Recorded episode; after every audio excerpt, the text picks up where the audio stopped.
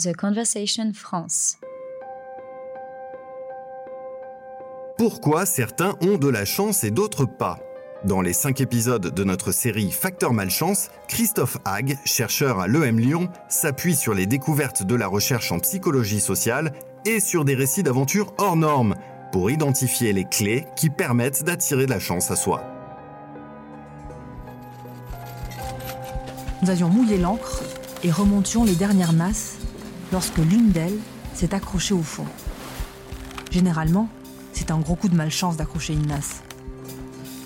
Mais ce jour-là, ce fut le contraire. Je lui ai dit d'arrêter de tirer et lui expliquer qu'il n'y avait pas de rochers ou d'autres éléments naturels dans les eaux où nous étions venus pêcher. La nasse était probablement coincée dans une épave. J'ai voulu alors connaître notre position exacte. Nous étions à peu près à l'endroit où le navire de guerre Ousatonique avait coulé. J'ai emprunté à mon ami sa bouteille de plongée, son détendeur et son masque. J'ai plongé dans l'eau en caleçon. Je me gelais un peu car nous étions en novembre et que l'eau était terriblement froide. La nasse se trouvait au niveau d'un trou peu profond, sur le rebord de ce qui, à première vue, ressemblait à une corniche naturelle. J'ai regardé de plus près. Et soudain, j'ai compris de quoi il s'agissait exactement. Ce n'étaient pas les restes du haut satonique. J'étais, chose hallucinante, en train d'observer quelques centimètres du haut d'un sous-marin presque entièrement ensablé. Je suis remonté en flèche vers la surface en criant littéralement sous l'eau que je venais de trouver le Hunley, le sous-marin que j'avais cherché en vain pendant des années. Ce témoignage que nous venons d'entendre, c'est celui de E. Lee Spence, expert en épaves et trésors engloutis, une légende vivante dans son domaine, un Indiana Jones moderne, considéré comme l'un des pères fondateurs de l'archéologie sous-marine. Tout cumulé, la valeur des trésors qu'il a découverts est estimée à plus de 100 millions de dollars. Et là, cette anecdote, il raconte en fait le moment où il découvre l'épave du Hunley presque par hasard alors qu'il cherchait cette épave depuis des années.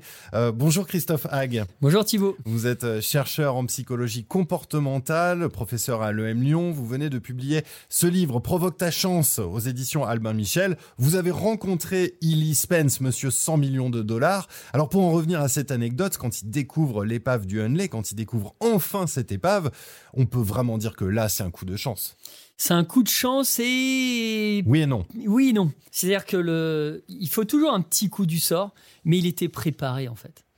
Il était supra préparé et il se trouve qu'à un moment, il est dans ces eaux là et il a ce truc. Il devait, devait pas y avoir euh, quelque chose qui accroche les nasses. Euh, c'était euh, globalement la texture et la géolocalisation, ça devait être que sableux. Et donc là, il y a toute une mécanique qui se met en place et il dit Attends, c'est bizarre, mais où est-ce que je suis précisément?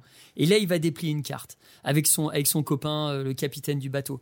Et là, il se dit Mais attends, là, on est pile poil là où euh, le Henley avait euh, coulé, en fait, un navire. un navire.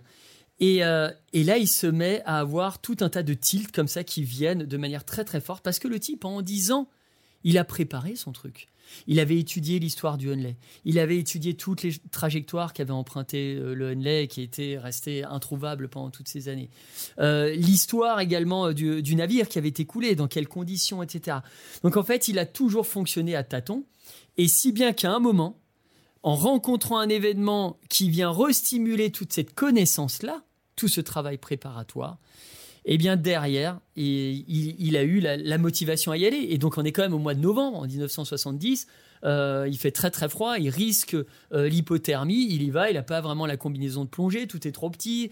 Euh, bon, il, s'équipe comme il peut, il remonte comme ça la nasse et là il découvre, il découvre le Mais ce tilt-là, il ne l'aurait pas eu s'il n'avait pas passé dix ans de sa vie à chercher en fait. Euh, cette chose-là. Hmm. Donc effectivement, tous ces chasseurs de trésors, pour accueillir la chance, savent qu'il faut la préparer, savent qu'il y a un travail préparatoire. C'est quelque chose de d'essentiel, d'essentiel. Et, les militaires ont aussi un petit peu cette, notion-là, les, membres des forces spéciales ont cette notion-là. Euh, ça peut servir à tout moment, même dans un contexte, c'est pas forcément notre contexte, ça peut venir mettre en switcher en on, bah finalement une espèce de schéma mental lié à des connaissances.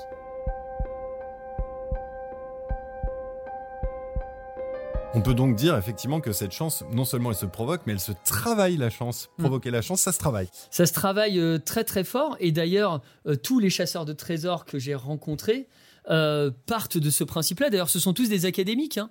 Ils sont tous docteurs en archéologie, en bon, peu importe. Et d'ailleurs, certains Comme eux- Indiana Jones finalement. Voilà, mais ils ont, ils ont inspiré Spielberg, euh, certains d'entre eux. euh, je pense notamment à Ivan Sprach, a, a inspiré euh, Spielberg pour le personnage d'Indiana Jones. Euh, ce sont des personnes qui, avant d'aller sur le terrain, euh, ont euh, beaucoup étudié, se sont documentés. Et ils ont voulu comprendre la vie, en fait, des personnages. Il y a John Chatterton, par exemple, qui a, aidé James Cameron dans le tournage de Titanic, qui connaît par cœur euh, toute la vie du Titanic, toutes les interactions sociales qu'il y a eu. Et c'est, je crois, qu'en connaissant ces, interactions sociales, en affinant un petit peu la psychologie humaine de ces personnages clés euh, dans ces moments euh, clés de l'histoire, qu'à un moment, ils ont réussi à se, se transposer, en fait, se télétransporter, télétransporter psychiquement dans la peau de...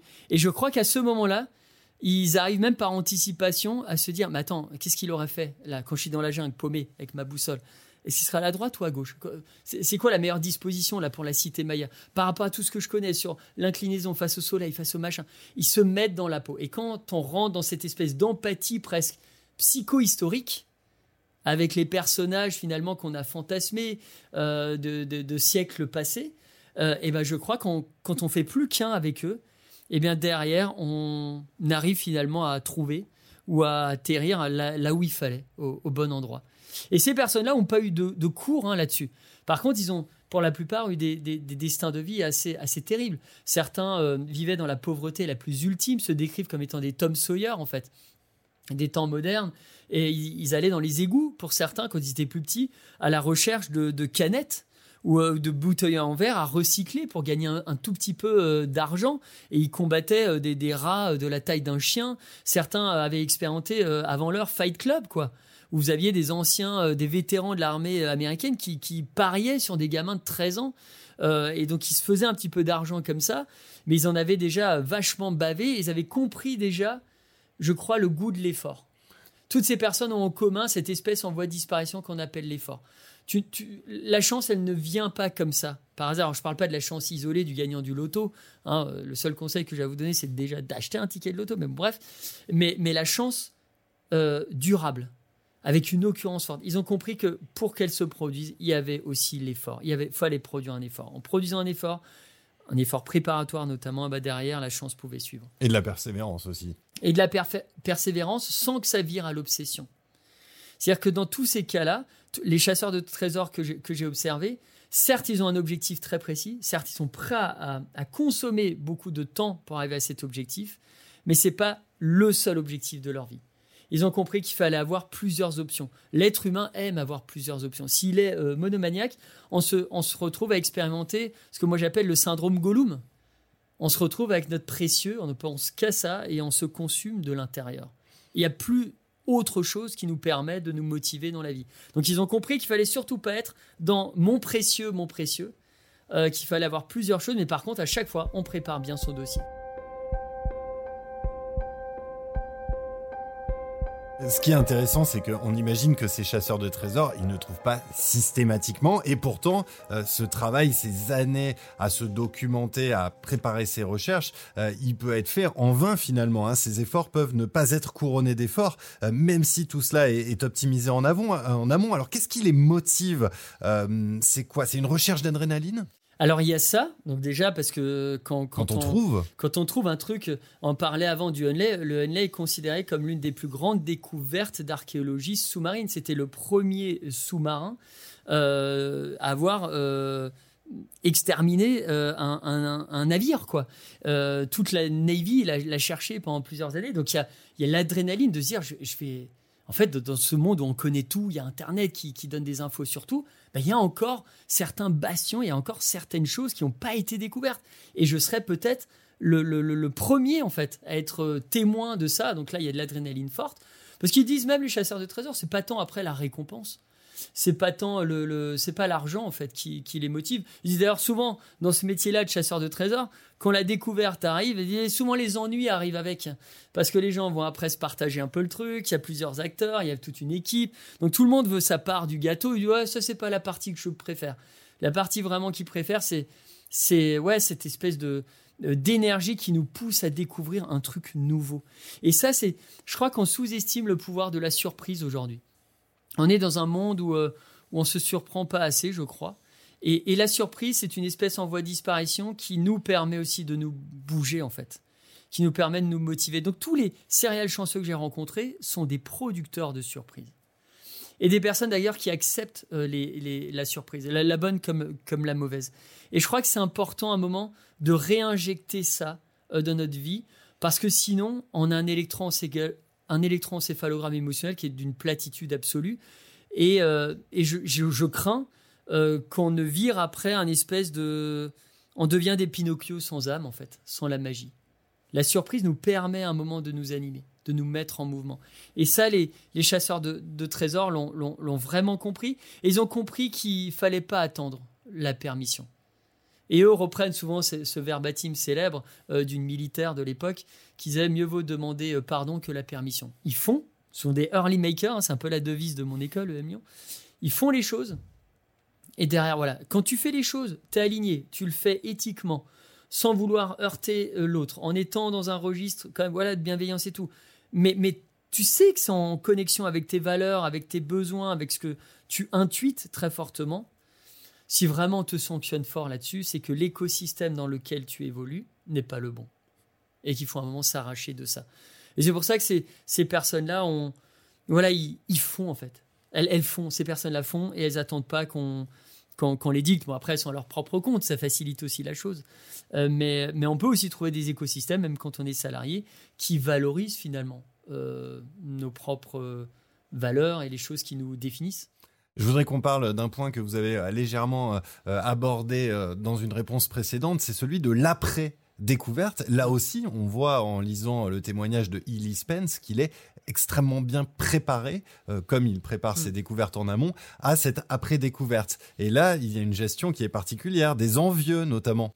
Voilà, et donc il, gère les, les, envieux, des enflures toxiques qui peuvent le, qui peuvent à un moment euh, le, court-circuiter, qui peuvent lui vouloir beaucoup de, mal. Euh, il gère aussi l'argent.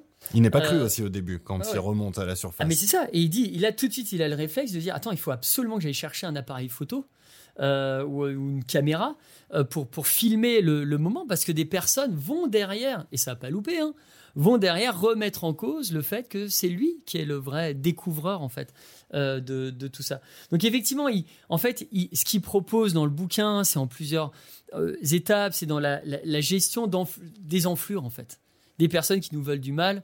Euh, comment est-ce que ces personnes-là, on peut éteindre le feu? Et lui, et lui parle aussi de la relation à l'argent, tout simplement. de ne pas trop communiquer là-dessus, de pas trop verbaliser là-dessus. Euh, et quelquefois de savoir donner pour recevoir en contrepartie. Euh, dans un monde qui, euh, on est tous un peu, j'ai l'impression, enfin pas tous, mais une grande partie, un peu à, compter ces trucs. Je, vois qu'il y a une habitude, je lisais encore un article là-dessus il n'y a pas si longtemps, de ça, où les gens font le tri dans leur... Enfin, les, frigos, quoi, quand c'est des familles recomposées, à droite c'est la famille alpha, à gauche c'est la famille bêta.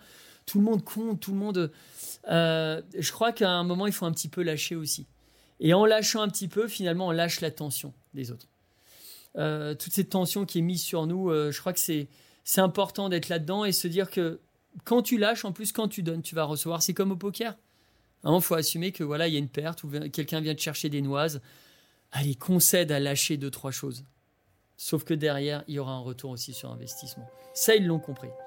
Et ces joueurs de poker, ils font partie aussi de ces personnes que vous avez rencontrées, Christophe Hague, mm. pour euh, votre livre Provoque ta chance, publié aux éditions Albin Michel. Donc merci beaucoup pour euh, toutes ces clés euh, qui nous permettent de mieux comprendre ces facteurs qui conduisent à, la chance. Et pour ceux qui veulent en savoir plus, évidemment, je renvoie à votre livre hein, qui est très complet. Merci encore, Christophe Hague. Merci Thibault.